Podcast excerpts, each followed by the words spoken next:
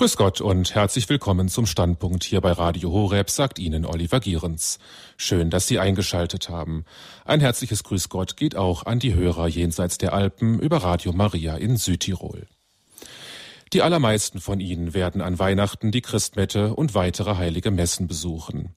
Natürlich gibt es dann alle Jahre wieder sozusagen die Weihnachtskollekte. Viele Gläubige legen gerade an den Weihnachtstagen deutlich mehr Geld ins Kollektenkörbchen als sonst üblich. Doch wissen Sie eigentlich so ganz genau, wohin das Geld geht? Seit einem halben Jahrhundert werden die Gelder aus den Weihnachtskollekten in allen katholischen Kirchen in Deutschland für die kirchliche Entwicklungshilfe in Lateinamerika eingesetzt. Denn 1961, also vor genau 50 Jahren, hatten die deutschen Bischöfe eine besondere Idee für die Kollekte zu den Gottesdiensten an Weihnachten. Sie baten um Opfer für die Christen in Lateinamerika. Ein ungewöhnlicher Schritt in einer Zeit, in der der Wiederaufbau in Deutschland nach dem Zweiten Weltkrieg gerade erst kurz vor dem Abschluss stand. 1961, das war auch das Jahr des Baus der Berliner Mauer. Die Teilung Deutschlands war vorerst buchstäblich einbetoniert. Und dennoch vergaßen die Bischöfe nicht, dass es Menschen auf anderen Kontinenten deutlich schlechter ging. Aus dieser einmaligen Sammelaktion wurde ein fest etabliertes Hilfswerk der Kirche in Deutschland mit dem Namen Adveniat. Das ist lateinisch und ist der Bitte des Vaterunsers entnommen. Adveniat regnum tuum. Dein Reich komme. Um das 50-jährige Jubiläum dieses Hilfswerks geht es in der heutigen Sendung. Geleitet wird Adveniat seit über sieben Jahren von Prälat Bernd Klaschka. Seit 2004 führt er die Geschäfte des Lateinamerika-Hilfswerks der deutschen Katholiken in Essen und ist uns nun telefonisch zugeschaltet. Grüß Gott und guten Abend, Prälat Klaschka. Guten Abend, Herr Gierens. Ja, Prälat Klaschka, es ist, ich freue mich sehr, dass Sie uns heute Abend zur Verfügung stehen, dass Sie uns jetzt telefonisch aus Essen zugeschaltet sind. Und dieses Jahr feiern Sie ja 50 Jahre Adveniat. Und in zwei Jahren, da folgt für Sie schon das nächste Jubiläum. Dann sind Sie nämlich genau 40 Jahre Priester. Wann haben Sie eigentlich diese Berufung zum Priesteramt zum ersten Mal verspürt? Meine Berufung zum Priesteramt habe ich als junger Mensch mit 14, 15 Jahren zum ersten Mal äh, wahrgenommen, aufgrund auch einer Begegnung und mehrerer Begegnungen mit Priestern und meines Engagements auch in der Jugendarbeit meiner Heimatgemeinde in Kamp-Lindfort. Äh, diese Heimatgemeinde gehört zur Diözese Münster. Ich hatte das Glück, überzeugende Priester in der Gemeinde zu erleben, die ihren Glauben bezeugten, aber auch sich intensiv einsetzten für die Menschen dieser Gemeinde. Die Gemeinde liegt mitten in einem Bergbaugebiet und war sehr stark geprägt auch von sozialer Not, aber auch von menschlicher Not. Und das waren die Ursprünge, die ersten Anfänge, als ich spürte, dass der Beruf des Priesters oder der Weg des Priesters für mich ein möglicher Weg sein konnte. Mhm. Also kann man sagen, dass Sie in einem, wie man so sagt, gut katholischen Umfeld aufgewachsen sind. Ich bin in einem Umfeld aufgewachsen, das eigentlich äh, geprägt war auch von Migration, das geprägt war von sozialen Spannungen, aber auch von äh, Schwierigkeiten in Bezug auf die katholische Kirche. Die Pfarrei hatte es oft sehr schwer, die Botschaft den Menschen nahezubringen. Es waren in unserer Nachbarschaft Menschen, die nicht zur Kirche gingen. Unsere Familie war fast die einzige, die sonntags morgens zur Kirche ging. Es war auch eine gewisse Distanz zur katholischen Kirche da. In der Gemeinde, in der ich lebte, in der Stadt, in der ich groß geworden bin, war die Situation etwas anders, sodass wir auch von Anfang an äh, diese Spannung spürten und ich habe mir dann gedacht, ich muss mich einsetzen für die Menschen in unserer Gemeinde und äh, versuchen, mit ihnen einen Weg zu gehen, von dem ich überzeugt bin. Und dieser Weg ist auch ein Weg des Glaubens, beziehungsweise ein Weg, der mit der Botschaft Jesu im Evangelium zu tun hat. Mhm. Sie wurden ja 1946 geboren in Rheinberg. Wir haben es schon gesagt, das liegt am Niederrhein, also nicht weit weg von der holländischen Grenze und auch vom Ruhrgebiet. Wie haben Sie in dieser Gegend Ihre Kindheit, Ihre Jugend erlebt, so direkt unmittelbar nach dem Krieg?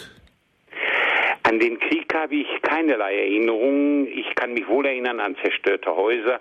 1946 geboren, mit drei, vier Jahren äh, sah ich wohl zerstörte Häuser. In dem Bereich, in dem ich groß geworden bin, war die Zerstörung noch äh, nicht so großflächig wie in anderen großen Städten Deutschlands. Ich habe aber auch keinen Hunger erlebt. Meine Eltern haben immer dafür gesorgt, dass wir etwas zu essen hatten. Zwar ein sehr einfaches Essen, äh, Brot und Margarine und dazu etwas Marmelade. Es gab dann einmal in der Woche, gab es vielleicht Fleisch oder zweimal in der Woche ein Ei.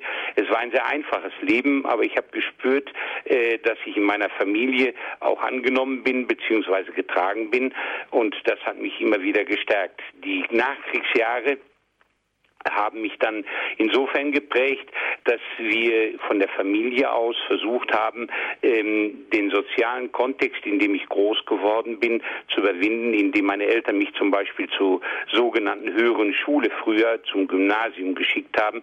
Ich war das erste Kind unserer Pfarrei, das überhaupt ein Gymnasium besucht hat, mit dem Ziel, Abitur zu machen. Und dieses Gymnasium liegt in Rheinberg, auch am Niederrhein. Äh, und dort konnte ich dann äh, auch mein Abitur machen, 1966, äh, und äh, danach das Theologiestudium beginnen. In meiner Zeit als Schüler habe ich mich auch in der Jugendarbeit engagiert. Ich war Gruppenleiter innerhalb der katholischen jungen Gemeinschaft. Ich war Fahrjugendleiter. Ich war auch selbst Messdiener äh, und habe versucht, dann äh, mich durch diese Aktivitäten einfach für andere nützlich zu machen. Ich war auch immer wieder verbunden mit den Kaplänen, die äh, in unserer Gemeinde gearbeitet haben. Wir haben uns oft abends dann zu Schriftgesprächen gefunden, zusammengefunden, unsere Gedanken ausgetauscht, äh, unsere inneren Ziele formuliert, aber auch das, was wir vielleicht für unser eigenes Leben wollten, haben wir miteinander ausgetauscht. Es war ein sehr lebendiger Austausch. Und äh, in dieser Atmosphäre, glaube ich, konnte dann auch eine Berufung wachsen äh, zum Priestertum äh, und diese Berufung dann auch äh, verwirklicht werden. Ich habe gute und äh, frohmachende Erinnerungen an meine Kindheit, an meine Jugend. Meine erste Erzieherin außerhalb äh, des Elternhauses war eine Ordensfrau von der göttlichen Vorsehung, vom Orden der göttlichen Vorsehung aus Münster, eine Schwester, die Boris. An diese Schwester habe ich lebendige und sehr dankbare und gute Erinnerungen, die sehr mütterlich war und die auf die Kinder zugegangen ist und sie immer wieder mit ihrer Liebe beschenkt hat. Und das hat mich, glaube ich, etwas geprägt. Mhm. Ja, und diese Berufung zum Priestertum ist dann ja auch in Ihnen gewachsen. 1973, das Jahr Ihrer Priesterweihe, das fällt auch in eine aufgewühlte Zeit. Das Zweite Vatikanische Konzil ging wenige Jahre vorher zu Ende. 1970 wurde die neue Form des römischen Messritus, also die neue Messe, eingeführt. Und auch in Staat und Gesellschaft geriet ja einiges in Bewegung in dieser Zeit. Stichwort 68er. Wie hat Sie diese Zeit persönlich geprägt? Ich habe ja, wie gesagt, 1966 im November mein Abitur gemacht, also eine sehr unruhige Zeit, eine Zeit, in der viele junge Menschen gesucht haben und auch eine Zeit, in der der Wunsch nach einem äh, nach einem menschlichen Zusammenleben, das mehr von Gerechtigkeit geprägt war, sehr intensiv äh, lebendig gewesen ist. Das hat mich also auch geprägt.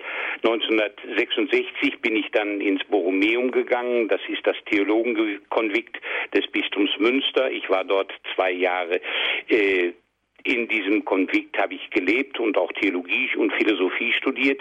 In diese Zeit fällt ein ganz wichtiger Konflikt für mich, nämlich der Konflikt um Biafra in der damaligen Zeit, einen kleinen Staat in Afrika, der seine Unabhängigkeit suchte und ein menschenwürdigeres Leben. Und wir haben uns damals an der Universität sehr intensiv mit diesem Land solidarisiert. Äh, Theologieprofessoren haben uns in unserem Engagement unterstützt und zum Beispiel mit uns auch Straßensammlung für die notleidenden Menschen in Biafra durchgeführt. Das war für mich eine wichtige Erfahrung der Solidarität. Auf der anderen Seite aber auch die äh, Aufbruchstimmung nach dem Konzil. 1965 ist dieses Konzil ja beendet worden, auch innerhalb der Kirche. Äh, viel Hoffnung war zu spüren, viel Enthusiasmus und diese Hoffnung, dieser Enthusiasmus haben uns beflügelt in unserer Suche nach entsprechenden, damals entsprechenden, damals modernen Formen der Verkündigung des kirchlichen Lebens. Insbesondere war der Gedanke der Gemeinde, äh, der Gemeindeseelsorge sehr intensiv in uns lebendig. Äh, das Bauen von Gemeinde, von Menschen, die sich gegenseitig tragen, im Namen Jesu Christi, im Namen des Evangeliums. Das war uns ein großes Anliegen und die Menschen dann miteinander zu vernetzen und im letzten aber auch mit Jesus Christus zu vernetzen, so würden wir es heute formulieren, war uns sehr wichtig. In Bezug auf die Theologie kann ich sagen, war diese Zeit geprägt von einer Suche, von einer großen Offenheit auch, von einer Offenheit, die auch den anderen in den Blick nahm, den anderen, der auch andersgläubig war, insbesondere auch die Frage der Ökumene begann bei uns eine wichtige Rolle zu spielen. Die ökumenische Theologie war an der Universität in Münster, aber nicht nur in Münster, sondern auch in München, wo ich dann auch studiert habe, äh, vertreten. Und diese Suche nach dem Gemeinsamen hat uns also auch getragen bzw. geprägt. Ähm, es war auch eine Auseinandersetzung in dieser Zeit mit den Autoritäten. Ich kann mich noch gut äh, an den Slogan erinnern, äh, der Muff von tausend Jahren ist unter den Talaren. Damit wollten wir also auch zum Ausdruck bringen, dass wir etwas Neues wagen wollten und dass man uns dies auch zutrauen sollte, sowohl in Kirche als auch in Gesellschaft. Und das hat dann eben auch die Auseinandersetzung geprägt. Ich bin in diesem Sinne bin ich ein 68er, weil ich in diesen Jahren studiert habe und solche Entwicklungen gehen nicht spurlos an einen vorbei. Allerdings bin ich der Auffassung, wir müssen immer wieder auf Veränderungen uns vorbereiten und diese Veränderungen so gestalten, dass sie äh, friedvoll sind, beziehungsweise auch, dass sie dann den Menschen in der jeweiligen Zeit gerecht werden und ihm helfen, würdig zu leben. Ja. Und nach ihrer Priesterweihe wurden sie dann ja zunächst Kaplan in Recklinghausen, also mitten im Ruhrgebiet. Und das in einer Zeit wirtschaftlicher Krisen. Es gab damals, Anfang der 70er Jahre, diese autofreien Sonntage während der Ölkrise. Es gab die Stahl- und die Kohlekrise. Also alles steckte irgendwie mitten in der Krise. Sind Sie in dieser Zeit auch mit Armut und mit sozialen Spannungen konfrontiert worden? Ich bin in dieser Zeit als junger Kaplan mit diesen Krisen, insbesondere auch mit der Strukturkrise im Ruhrgebiet, konfrontiert worden. Die beginnende Arbeitslosigkeit ähm, war festzustellen. Dann innerhalb, äh, aber auch das Aufbegehren beziehungsweise die Suche ähm, nach Möglichkeiten, diese Strukturkrise zu meistern. Und da habe ich, glaube ich, äh, sehr intensiv und deutlich gemacht, dass äh, ich als junger Priester gerne an der Seite derer stehe, stehe, die die Benachteiligten dieser Strukturkrise sind, sprich also die Bergleute, äh, sprich auch die jungen Menschen, die eine Arbeit suchten und äh, keine fanden, beziehungsweise einen Ausbildungsplatz. Das hat mich allerdings auch schon geprägt in meiner Schülerzeit in der ich mich eingesetzt habe für Obdachlose und in meiner Studentenzeit habe ich intensiv in München im Hasenbergel, einem Obdachlosengebiet gearbeitet, habe mich auch innerhalb der katholischen Hochschulgemeinde in München im sozialen und sozialpolitischen Arbeitskreis engagiert und diese Fragen auch reflektiert und versucht auch durch konkrete Aktionen, durch konkretes Engagement, wie zum Beispiel Nachhilfeunterricht, wie zum Beispiel ähm, Begleitung von Müttern, äh, deren Väter, die, äh, die äh, von Müttern, deren Kinder ihre Väter nicht kannten, äh, zu begleiten und ihnen also auch Wege zu öffnen zu den entsprechenden Ämtern. Alles das haben wir versucht als Studenten und das hat mich auch nachher begleitet in meinen ersten Jahren als Priester in Recklinghausen. Dort waren die sozialen Spannungen auch zu spüren, denn Recklinghausen, wie Sie sagten, liegt mitten im Ruhrgebiet, gezeichnet von der Anwesenheit vieler Zechen, Schachschächte, äh, die dann stillgelegt werden mussten oder in der Nähe liegt ja auch nun auch Duisburg, eine Stahlstadt in der damaligen Zeit. Auch dort gab es dann Krisen. Der Stahlabsatz ist gefallen in der damaligen Zeit und es mussten äh, alternative bzw. neue Arbeitsplätze geschaffen werden. Und das war mit großen Anstrengungen verbunden. Und wir haben auch innerhalb der Gemeinde äh, St. Gertrudis, so hieß diese Gemeinde, in der ich gearbeitet habe, äh, Arbeitskreise gebildet und auch im Pfarrgemeinderat intensiv darüber diskutiert, beziehungsweise dann auch in den entsprechenden Verbänden wie KAB, der katholischen Arbeitnehmerbewegung oder Kolping äh, diese Entwicklung begleitet und den Menschen versuchten wir da nahe zu sein. Es war eine Zeit, die mich geprägt hat damals in Recklinghausen. Äh, wir haben eine sogenannte Vita Communis, ein gemeinschaftliches Leben von drei Priestern geführt, gemeinsam gebetet, gemeinsam gearbeitet, gemeinsam unseren Glauben gefeiert und auch gemeinsam das, was uns bewegte, äh, ins Gespräch gebracht, uns ausgetauscht über unsere Anliegen und insbesondere kennzeichnete dieses Pfarrhaus damals eine große Offenheit. Jeder, der an die Tür klopfte, äh, fand Einlass. Insbesondere gab es damals auch viele Menschen, die an die Pfarrhaustür klopften und um Brot baten oder um ein Almosen, weil sie äh, durch das sogenannte soziale Netz gefallen waren. Das war also etwas Prägendes für mich in den ersten Kaplansjahren 1973 bis 1977 genau. in St. Gertrudis in Recklinghausen. Eine sehr schöne Zeit. Ja, da sind Sie, wie Sie gerade sagten, vier Jahre lang geblieben und dann kam es ja zu einem ganz tiefen Einschnitt in Ihrem Leben, in Ihrem Werdegang. 1977 gingen Sie nämlich nach Mexiko. Dort wurden Sie Pfarrer der dortigen Gemeinde und Leiter eines Sozialzentrums. Wie kam es bei Ihnen zu diesem Interesse an Lateinamerika und speziell an Mexiko? Ähm, das Interesse, das klingt jetzt vielleicht eigenartig, ist gar nicht von mir ausgegangen, sondern es war eine Anfrage unseres Bischofs von Münster, damals Heinrich den Humberg, denn seit 1968 hatte das Bistum Münster einen partnerschaftlichen Austausch bzw. eine Partnerschaft mit einem Bistum in Mexiko. Das Bistum hat, äh, ist Tula und dieses Bistum wurde 1961 gegründet. Und Während der Konzilszeit saßen der Bischof von Münster, der damalige äh, Kardinal Höffner, der später dann Erzbischof von Köln wurde, und der damalige Bischof von Tula, Jesus Agun, in der Konzilsaula nebeneinander. Und sie haben sich gefragt, was können wir tun, um diese Konzilserfahrung äh, weiter lebendig zu halten, dass wir zusammengehören und Weltkirche sind. Das war das eine Anliegen von Kardinal Höfner und das andere Anliegen von Kardinal Höfner war 1968, dass er sagte, wir dürfen nicht nur protestieren, sondern wir müssen auch agieren und müssen etwas tun äh, zum Wohle und zugunsten der Armen und hat deswegen 1968 die Partnerschaft mit dem Bistum Tula in Mexiko von Seiten Münsters ins Leben gerufen. Und 1970 gingen die ersten Priester der Diözese Münster nach Tula. Es waren drei Brauerei und dort zusammen mit Laien, äh, auch aus Deutschland, engagierten Laien, aber auch mit Ordensfrauen aus Mexiko und mit deutschen Ordensmännern, den Canisianerbrüdern, gründeten sie ein sogenanntes Centro Social, ein Sozial- und Pastoralzentrum in dem Ort Cardonal in den Bergen des Bistums Tula, weit abgelegen. Es gab keine asphaltierten Straßen in diese Gegend. Es gab kein Licht, es gab kein fließend Wasser. Und 1977 war der erste Wechsel äh, der Priester äh, notwendig, weil Bischof den Humberg sagte, in, diesem, in dieser Partnerschaft müssen alle voneinander lernen und die Priester, die mal in Mexiko gewesen sind, können dann ihre Erfahrung hier in Deutschland in die Pastoral, in die Seelsorge, in die Arbeit der Kirche einbringen.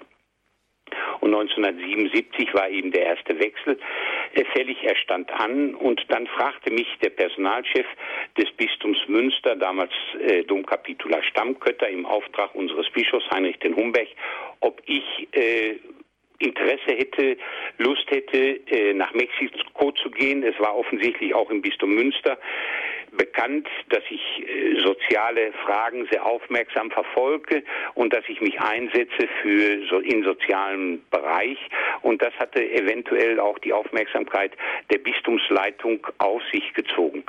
So war es dann äh, der Fall, dass mich der Personalchef fragte. Ich habe dann eine lange Bedenkzeit mir erbeten, äh, denn eigentlich hatte ich gar nicht vor, ins Ausland zu gehen, sondern ich hatte auch schon mit Bischof den Humberg darüber äh, Gedanken ausgetauscht, ob es möglich sei, für einige Zeit mal in einen Betrieb zu gehen und dort zu arbeiten und am Wochenende die priesterlichen Aufgaben in einer Gemeinde wahrzunehmen.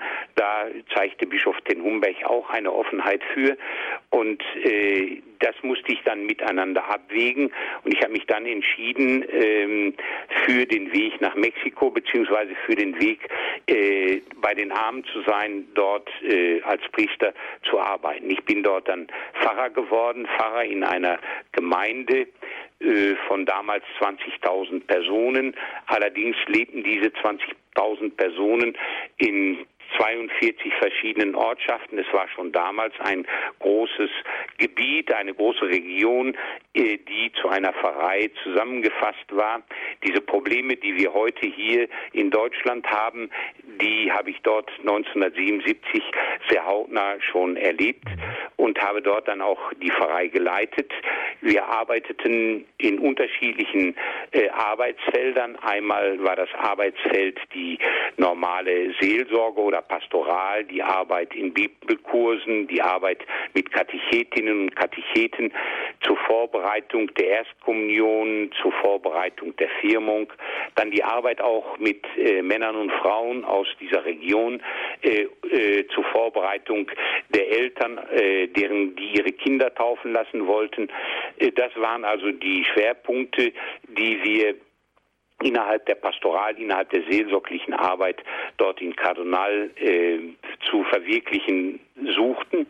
Insbesondere war auch ein Schwerpunkt eben äh, die Arbeit mit den äh, Männern und Frauen, die sich in der Gemeinde engagiert haben. Ähm, ein weiterer Schwerpunkt äh, unserer Arbeit war die Arbeit in Genossenschaften. Wir haben versucht, die Menschen zusammenzuführen, damit sie sich selber organisierten und ihr Leben selber in die Hand nahmen, äh, auch im wirtschaftlichen Bereich, aber auch im kommerziellen Bereich durch die Bildung von äh, Genossenschaften, Konsumgenossenschaften oder auch Transportgenossenschaften. Es war Kardinal ist äh, damals das ärmste Gebiet dieser Diözese gewesen. Wir hatten auch vom Bistum Münster auch ausdrücklich den Wunsch geäußert, dass wir in die ärmste Region dieses Bistums gehen wollten. Äh, wir haben auch dort Infrastrukturmaßnahmen wie den Bau von Straßen ermöglicht oder auch den Bau von Brunnen. Es war eine sehr trockene, ist eine sehr trockene Gegend auch heute noch. Äh, es lebt dort ein Volk, das heißt Otomis.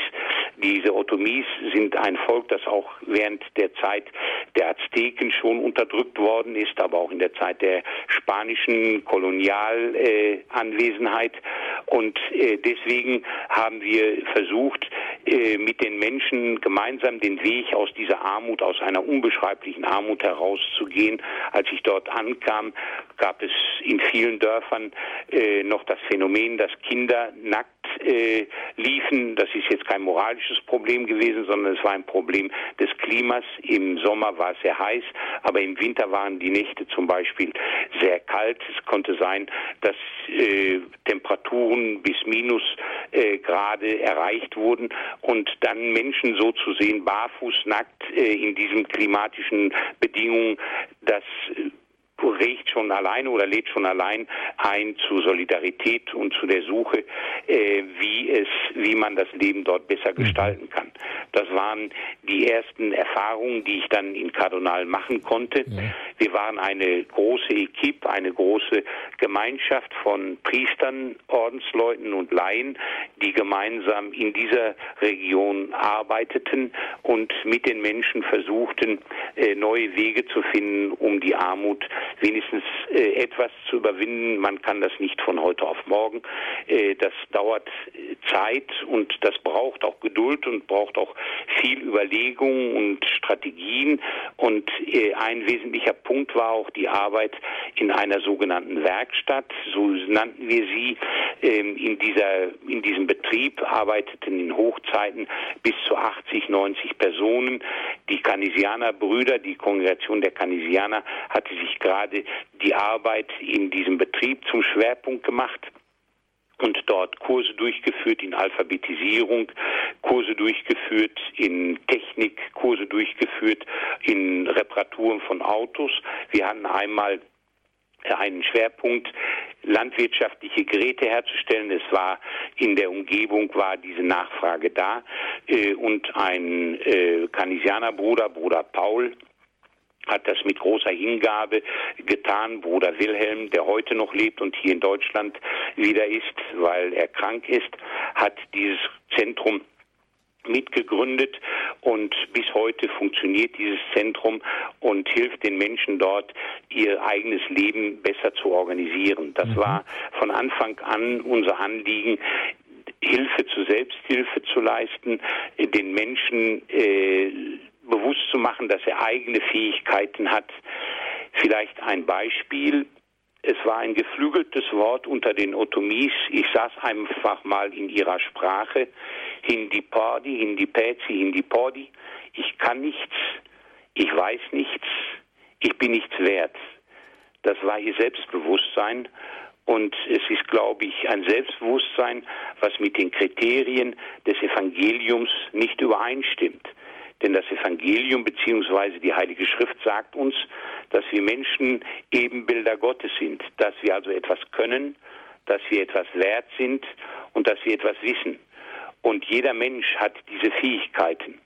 Und wir haben dann versucht, von diesem Ansatz aus durch konkrete Erfahrungsfelder, äh, durch konkrete Arbeit äh, einzuwirken in dieses Selbstbewusstsein der Menschen, indem wir ihnen sehr viel anvertraut haben und sie einbezogen haben von Anfang an in unsere Überlegungen, wenig für sie gemacht haben, sondern sehr vieles mit ihnen gemacht haben. Also eher, das war eine Zeit, die mich sehr geprägt hat und ich habe sie in sehr guter Erinnerung und da ist im Grunde genommen auch meine Liebe zu Mexiko bzw. zu den Armen nochmal ganz besonders gewachsen und hat sich intensiviert. Ja, also Hilfe zur Selbsthilfe als Stichwort sozusagen. Sie sind dann sechs Jahre in Mexiko geblieben, dann erstmal wieder für lange Zeit nach Deutschland zurückgekehrt. 1996 führte sie ihr Weg dann wieder nach Mexiko und dann haben sie es da sogar in die Diözese Tula bis zum Bischofsvikar gebracht. Wie müssen wir uns diese, diesen Alltag in Mexiko, Sie haben schon viel berichtet, aber wie müssen wir uns das konkret vorstellen? Also in den deutschen Medien, wenn wir da von Mexiko hören, dann ist oft die Rede von Armut, von Kriminalität, von Drogenkriegen. Ist das ein einseitiges Bild oder trifft das schon den Kern? zum Teil den Kern. Es hängt aber von der Region ab, von dem Gebiet ab, in dem zum Beispiel die Drogenproblematik äh, sehr vorherrschend ist, beziehungsweise sehr virulent und sehr stark ist. Die Drogenproblematik ist stärker äh, vorhanden im Norden Mexikos. Ich war im zentralen Hochland Mexikos tätig. Äh, der Anbau der Drogen ist stärker im Süden und Mexiko selbst ist auch ein Durchgangsland, äh, weil es eben die Grenze mit den Vereinigten Staaten hat und viele sowohl äh, Drogenhändler und Drogenproduzenten sowohl von Kolumbien als auch von anderen Ländern Lateinamerikas den Weg durch Mexiko suchen und das erschwert eben auch äh, die Situation Mexiko selbst. Aber ich stelle fest im Augenblick, insbesondere in den letzten Jahren, dass sich diese Situation verschärft hat und auch, aber auch der Drogenkonsum in den Ländern selbst, nicht nur in Mexiko, sondern auch in Lateinamerika, auch unter jungen Menschen zunimmt. Der Alltag in Mexiko, äh, den ich gelebt habe als Priester oder auch als Bischofsvikar, ich musste äh, die Pastoral in der Diözese koordinieren und die Beschlüsse, die die Diözesanversammlung gefasst hatte bezüglich der Evangelisierung äh, musste ich also dann begleiten, damit sie entsprechend in den einzelnen Vereinen oder in den Dekanaten umgesetzt werden konnten bzw. umgesetzt wurden. Ich bin in die Dörfer hineingefahren, Dörfer, äh, wo Menschen 300, 400, 500, aber auch bis zu 2000 Menschen lebten, habe mit ihnen Gottesdienst gefeiert, Eucharistie gefeiert, äh, ein, und dazu habe ich auch erfahren, dass die Eucharistie wirklich die Quelle unseres Glaubens ist ist und äh, wir haben während der Eucharistiefeier miteinander Gottes Wort vertieft und auch für die einzelnen äh, Lebenssituationen ähm, betrachtet und gesagt, was kann das Wort Gottes für uns bedeuten in dieser oder in jener konkreten Lebenssituation, sei es in Krankheit. Aber was kann es auch bedeuten? In Armut ist zum Beispiel die Armut dann eben etwas Gottgegebenes oder sind wir auch in der Lage, uns selber zu organisieren, um die Armut zu überwinden? Das waren oft Fragen, die auch gestellt worden sind. Es gab dann äh, das Arbeitsfeld, wie ich es vorhin auch schon sagte, äh, der Begleitung von Taufkatecheten oder Erstkommunionvorbereitern. Äh, viele Hausbesuche habe ich versucht gemacht, äh, versucht zu machen. Und etwas ganz Wichtiges auch: Wir haben äh, uns organisiert in kleinen Gruppen, in kleinen Gemeinschaften, in kirchlichen Basisgemeinden, in denen dann das Wort Gottes reflektiert wurde, aber auch die Lebenssituation bedacht wurde wurde. Und im, zum Abschluss eines Abends haben wir dann versucht, konkrete Folgerungen aus dieser Reflexion zu ziehen, um zu schauen, was können wir verändern, sowohl im persönlichen Leben als auch im Leben des Dorfes. Wie können wir zum mhm. Beispiel gemeinsam Anstrengungen unternehmen, um ein Gesundheitszentrum in dieses Dorf zu bringen, denn die medizinische Versorgung, diese Gesundheitsvorsorge war nur äh, ganz spärlich und ganz minimal entwickelt. Das war also der Alltag. Ich bin sehr viel unterwegs gewesen, äh, in die Dörfer hinein. Ich habe mal die Rechnung gemacht, manchmal musste ich also im Monat bis zu 30, 35 Stunden mit dem Auto unterwegs sein, um in die Dörfer zu kommen, zu den Menschen. Denn ich denke, es ist ganz wichtig, dass wir als Kirche eine Gehinkirche sind, dass wir die Menschen in ihrem Kontext, in ihrer Lebenssituation aufsuchen und sie dort begleiten und in dieser Lebenssituation den Glauben verkünden und mit ihnen leben. Und mhm. so spürten auch die Frauen und Männer, die Jungen und Mädchen, die Jugendlichen, dass sie nicht allein waren, sondern dass sie begleitet worden sind. Und die Begleitung stärkt also den anderen, stärkt insbesondere auch das Selbstbewusstsein. Als Bischofsvikar für die Pastoral war ich dafür zuständig, ähm, die Programmpunkte, die wir im Pastoralplan in der Diözese Tula erarbeitet haben, äh, nochmal genauer mit einer Equipe zu formulieren, aber auch zu schauen, dass diese Programmpunkte, diese Schwerpunkte in der Pastoral ähm, verwirklicht wurden, umgesetzt wurden in den einzelnen Gemeinden. Zum Beispiel äh, die Frage der Vorbereitung von Frauen und Männern, die den Eltern von zu taufenden Kindern Taufgespräche vermitteln, in Taufgesprächen vermitteln, worin der Sinn der Taufe besteht. Oder die Begleitung von Erstkommunion, Katecheten oder Katechetinnen beziehungsweise Firmkatechetinnen, Katecheten oder die äh, Weiterbildung von Basisgemeindeleitern. Das war ein Schwerpunkt. Oder die Begleitung äh, von Familien, deren äh, Väter in den Vereinigten Staaten gearbeitet haben, also Migrationsseelsorge. Ich hatte deswegen ähm, auch dort Erfahrungen, weil ich hier in Deutschland in meiner Zeit nach meiner Rückkehr äh, aus Mexiko und nach dem wieder erneuten Hinausgehen hingehen nach Mexiko war ich zuständig hier im Bistum Münster für die Ausländerseelsorge, also die Koordinierung von muttersprachlichen Gemeinden. Denn ich bin davon tief überzeugt, dass äh, die Menschen äh, in ihrem in ihrer eigenen Sprache, in ihrer Muttersprache zunächst mal den Glauben äh, verinnerlichen, aber dann und dann auch leben. Zum Beispiel beten in einer fremden Sprache ist sehr schwierig. Das äh, habe ich selber gemerkt in Spanisch. Ich habe zwei, drei Jahre gebraucht, um auch spontan in Spanisch beten zu können. Und am schwierigsten ist es, in einer fremden Sprache zu beichten ähm, und das Bußsakrament äh, zu empfangen, weil äh, in einer Beichte doch sehr vieles oder fast nur äh, das, was man innerlich äh, selbst empfindet und selbst auch erlebt und wo man sich selbst als Versagender, als Sünder empfindet bzw. erfährt, nur in, am besten in der Muttersprache ausdrücken kann. Und insofern äh, hat mich die Arbeit in der Ausländerseelsorge hier in Deutschland auch befähigt, ja. diesen Schwerpunkt äh, in der Pastoral der Diözese Tula, die Migrationsseelsorge, ähm, äh, zu verwirklichen. Ich bin dann auch öfter in die Vereinigten Staaten gefahren, habe die Menschen, äh, die aus unserer Gemeinde beziehungsweise aus dem Bistum Tula stammten, in den Vereinigten Staaten besucht.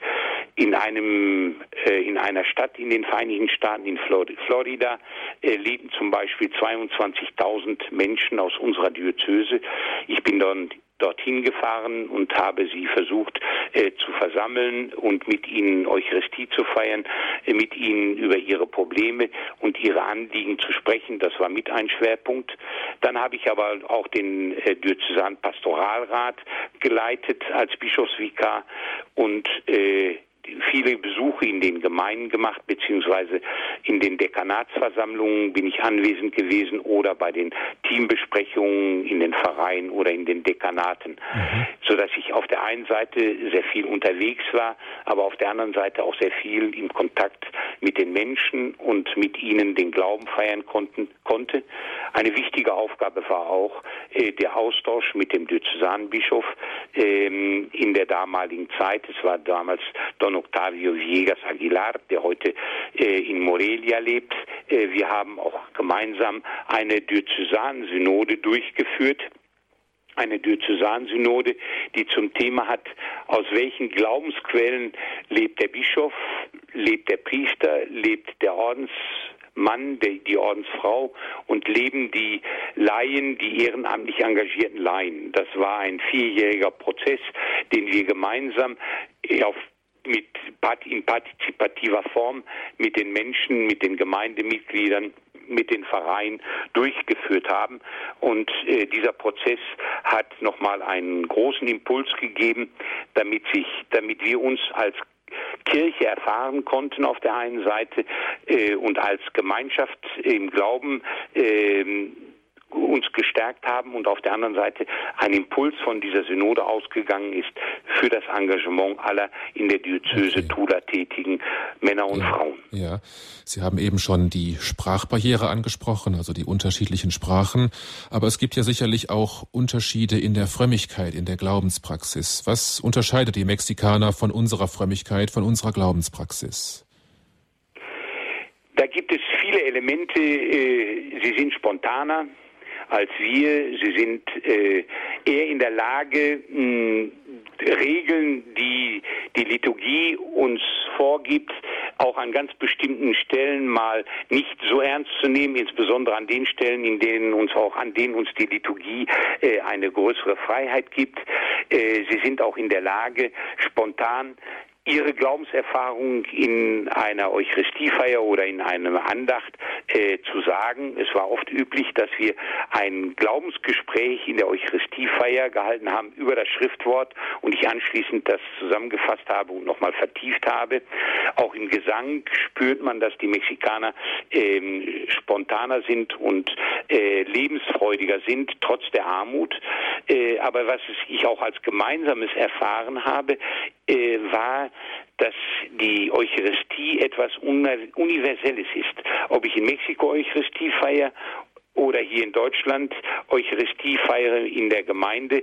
Die Erfahrung äh, ist in der Basis im letzten äh, dieselbe, nämlich die Anwesenheit Jesu Christi und das wird also auch in Mexiko ganz deutlich gefeiert. Dann gibt es wohl noch andere Formen der Liturgie, insbesondere die Prozessionen, insbesondere die Heiligenverehrung äh, hat in Mexiko beziehungsweise in ganz Lateinamerika einen besonderen Stellenwert äh, und dort auch noch äh, innerhalb der Schar der Heiligen natürlich die Heilige oder diejenige, die Christus das Leben geschenkt hat, äh, Maria, die erste Verkünderin des Evangeliums äh, auf lateinamerikanischem Boden.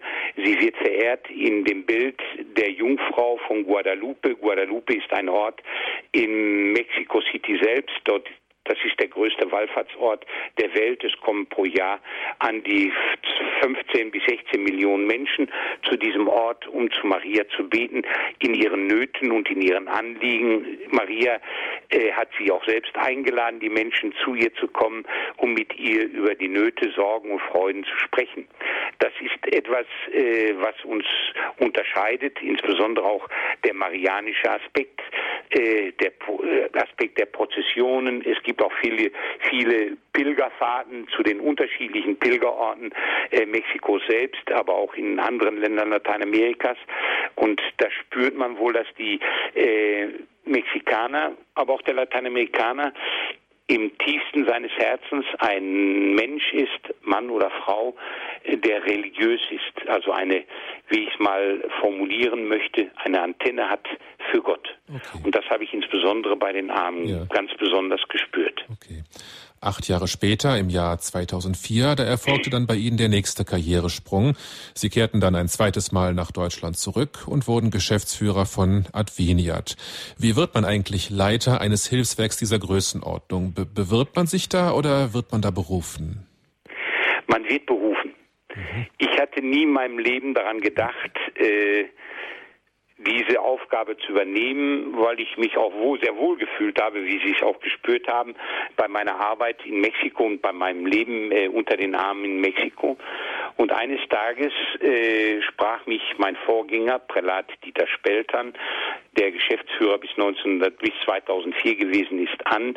Er stand bei ihm die Pensionierung an, ob ich mir vorstellen könnte, die Aufgabe als Geschäftsführer bei Adveniat zu übernehmen.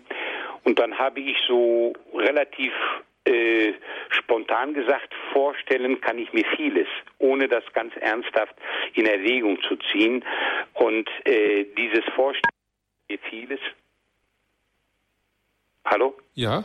Ja, ja. Äh, dieses Vorstellen kann ich mir vieles ähm, bedeutet äh, auch eben die Tür zu öffnen und man hat dann entsprechend auch reagiert. Äh, man wird als Geschäftsführer gewählt. Ähm, von der Deutschen Bischofskonferenz, von der Vollversammlung der deutschen Bischöfe. Ich habe hier in Essen mich vorgestellt bei dem damaligen äh, Präsidenten der bischöflichen Unterkommission Adveniat. Wir haben ein langes Gespräch geführt, ähm, ein sehr mitbürgerliches und äh, intensives Gespräch über die Aufgaben von Adveniat, über die Art und Weise, wie ich die Kirche in Lateinamerika sehe, wie ich mich einbringen könnte hier in Latein, äh, hier in Deutschland und welche Vorstellungen ich von Adveniat habe und von der Aufgabe Adveniats. Denn Adveniat ist eine Organisation, in der ungefähr 100 100 Mitarbeiterinnen und Mitarbeiter arbeiten. Und dann muss man also auch schon entsprechende Vorstellungen haben. Ähm, und diese Vorstellungen habe ich dann auch geäußert in dem Gespräch, aber auch die Erwartungshaltungen der Bischöfe wurden verdeutlicht. Äh, und insofern äh, war es keine Bewerbung, sondern ein, eine Berufung. Äh, man wird dann natürlich auch insofern, ja, wie soll ich sagen, man wird einfach auch äh, gefragt, ob man bereit ist, das zu tun. Und ich habe nach langem und intensiven Überlegen gesagt, ich übernehme gerne diese Aufgabe und tue es auch gerne und kann jetzt bei Advenia meine Erfahrungen einbringen, die ich in mhm. Lateinamerika gemacht habe, konnte aber auch äh, vieles andere noch kennenlernen in Lateinamerika. Mhm. Etwas anderes hat mich vielleicht dazu äh, nicht prädestiniert, aber äh, die Bischöfe äh, veranlasst zu sagen, es könnte sein, dass äh, meine Person die geeignete ist für diese Aufgabe. Ich war auch lange der Sprecher der Priester deutscher Muttersprache, die in Lateinamerika im spanisch sprechenden Umfeld arbeiten. Äh, wir treffen uns all, jedes, alle zwei Jahre und tauschen unsere Erfahrungen aus. Das sind Priester, die in Deutschland geboren sind, in Deutschland groß geworden sind, oft in Lateinamerika dann ihr Theologiestudium absolviert haben, in Lateinamerika zu Priestern geweiht worden sind. Oder es sind Personen, die in Deutschland Theologie studiert haben und dann von ihren Heimatdiözesen in Deutschland für für den priesterlichen Dienst in Lateinamerika freigestellt mhm. worden sind. Äh, das ist eine Gruppe von heute insgesamt noch 150 Priestern im spanisch sprechenden und im portugiesisch sprechenden Raum. Und diese Aufgabe habe ich damals auch übernommen gehabt für die spanisch sprechenden Diözesanpriester in Lateinamerika, deutscher Muttersprache. Und so dass ich etwas auch über Lateinamerika einen Überblick hatte über die Situation der Kirche, aber auch über die Situation der Gesellschaft beziehungsweise in den verschiedenen Ländern. Okay. Wie sehen Sie eigentlich Ihre Aufgaben als Geschäftsführer? Sind Sie jetzt eher der, der Manager-Typ oder können Sie auch weiterhin noch Pfarrer oder Seelsorger sein? Als ich die Aufgabe übernahm im Jahre 2004, wurde ich Ähnliches gefragt und ich habe gesagt, ich bin mir bewusst, dass die Aufgabe eines Geschäftsführers sehr stark im Management verhaftet ist, also in der Organisierung, Organisation der Arbeit, in Arbeitsabläufen innerbetrieblicher Art, aber auch in Entscheidungen, die äh, gefällt werden müssen, was Prioritäten äh, innerhalb der Arbeit betrifft, welche Projekte zum Beispiel gefördert werden, äh, wie die Beziehung zu unseren Partnern in Lateinamerika gestaltet werden kann, wo Schwerpunkte gesetzt werden müssen. Äh, aber auch äh, bedeutet das in Verwaltung und Öffentlichkeitsarbeit hier in Deutschland ähm, entsprechende Impulse zu setzen. Äh, das ist sehr stark eine Managementaufgabe. Äh, der, vielleicht ist der Name Geschäftsführer etwas irreführend. Ich betrachte mich eher als jemand, der der Leiter dieser Geschäftsstelle ist und äh, ich betrachte mich auch heute weiterhin als Priester. Wir feiern zum Beispiel zweimal pro Woche Eucharistie im Hause und versammeln uns in unserer eigenen Kapelle ähm, in den wichtigen liturgischen Zeiten wie Fastenzeit oder jetzt auch Adventszeit äh, werden spirituelle Impulse gesetzt. Das ist mir ein wichtiges Anliegen, so dass ich im Grunde meines Herzens äh, Priester bin, aber als Priester äh, Geschäftsführer bei Adveniat. Mhm. Und eine ganz wesentliche Aufgabe bei Adveniat sind ja die Jahresaktionen. Ich habe es eben schon kurz angesprochen. Jedes Jahr gehen sämtliche Weihnachtskollekten aus den deutschen katholischen Kirchen an Adveniat. Und dazu rufen sie ja jedes Jahr aufs Neue eine sogenannte Jahresaktion ins Leben. Also ein konkretes Projekt, dem die Kollekten dann zugutekommen. Und dieses Jahr trägt sie ja im Jubiläumsjahr den Titel Dein Reich komme, also die lateinische Übersetzung von Adveniat. Worum geht es in der diesjährigen Jahresaktion? In der diesjährigen Jahresaktion geht es darum, das Wort Adveniat äh, mit Leben zu füllen, dein Reich komme, zu schauen, wo gibt es in der Kirche in Lateinamerika Erfahrungen, von denen wir sagen könnten, hier ist so anfangshaft äh, etwas anwesend, was dem Reiche Gottes, das ein Reich des, der Gerechtigkeit, des Friedens, der Freude ist, äh, zu verspüren ist und zu erfahren ist. Das ist unser Anliegen und eine solche Erfahrung aus dem Glaubensleben und aus dem kirchlichen Leben äh, Lateinamerikas nach Deutschland zu vermitteln, um auch hier äh, ausgehend von der Tatsache, dass wir eine universale Kirche sind, äh, unser eigenes Glaubensleben mit diesen Impulsen zu verlebendigen und uns gegenseitig zu bereichern. Mhm. Und darum geht es in der diesjährigen Aktion äh, während der Adventszeit. Wir werden am ersten Adventssonntag werden wir in Sao Paulo sein. Am Mittwoch fliege ich nach Sao Paulo. Und am ersten Adventssonntag werden wir dort äh, eine Eucharistiefeier äh, in einer Favela in einem sehr armen Gebiet der Großstadt Sao Paulo äh, feiern und dieser Gottesdienst wird auch übertragen werden äh, im zweiten deutschen Fernsehen nächsten Sonntag um 10 Uhr äh, deutscher Zeit. Äh, wir nehmen diesen Ort deswegen, weil dort sehr klar wird, was Advenia tut, nämlich Kirche zu unterstützen in ihrer Sendung sowohl innerkirchlich als auch in die Gesellschaft beziehungsweise in den Alltag der Menschen hinein. Denn Glaube und Leben gehören zusammen, können nicht dividiert werden, auseinander dividiert werden. Äh, es wird Kardinal Scherer, der Erzbischof von Sao Paulo, wird diesen Gottesdienst, diesen Gottesdienst vorstehen und der Vorsitzende der Deutschen Bischofskonferenz, Erzbischof Zollitsch, wird äh, konzelebrieren sowie der Vorsitzende der Unterkommission Adveniat der Deutschen Bischofskonferenz, Bischof Overbeck hier aus Essen. Wir werden gemeinsam mit vielen Bischöfen aus Lateinamerika, aber insbesondere mit den Menschen dieser Favela einen Gemeindegottesdienst feiern und darauf freue ich mich schon sehr. Es ist eine Favela, also ein armes Gebiet, ein armer Stadtteil, der hat auch einen Namen, der sehr viel Hoffnung äh, äh, vermittelt, er trägt dieses, dieser Stadtteil trägt den Namen eine bessere Welt. Dort leben 70.000 Menschen. Es gibt dort kein kirchliches Gebäude. Es kommen immer mehr Menschen in dieses Viertel hinein und deswegen findet der Eröffnungsgottesdienst auch im Freien statt, auf einem provisorischen Fußballplatz. Äh, und äh, ich denke aber, so können wir auch nochmal den Menschen hier in Deutschland vermitteln, wofür Adveniat steht. Ja. Vorher werden wir in dem größten Wallfahrtsort Brasiliens in Aparecida an diesem Wallfahrtsort treffen sich pro Jahr bis zu neun Millionen Menschen, ein Symposium haben, einen Austausch, einen Gedankenaustausch, der sich auf die Ergebnisse äh, der fünften Generalversammlung des lateinamerikanischen Bischofsrates in Aparecida vor vier Jahren, 2007 bezieht. Dieser diese lateinamerikanische Bischofsversammlung hatte als Thema Jünger und Missionar Jesu Christi sein, damit unsere Völker das Leben in Fülle haben. Ich bin der Weg, die Wahrheit und das Leben. Dieses Zitat aus dem Johannesevangelium. Und in dem Schlussdokument dieser Bischofsversammlung wird deutlich, was es heißt, missionarisch tätig zu sein, das Evangelium unter den Menschen zu verkünden äh, und ihnen die Botschaft Jesu Christi nahezubringen, ihnen von Gott zu sprechen, einem Gott, der die Menschen liebt, einem Gott, der aus Armut und Versklavung befreit. Das sind äh, wichtige Stationen im Rahmen unserer Jahreseröffnung äh, 2000 2011 in Sao Paulo.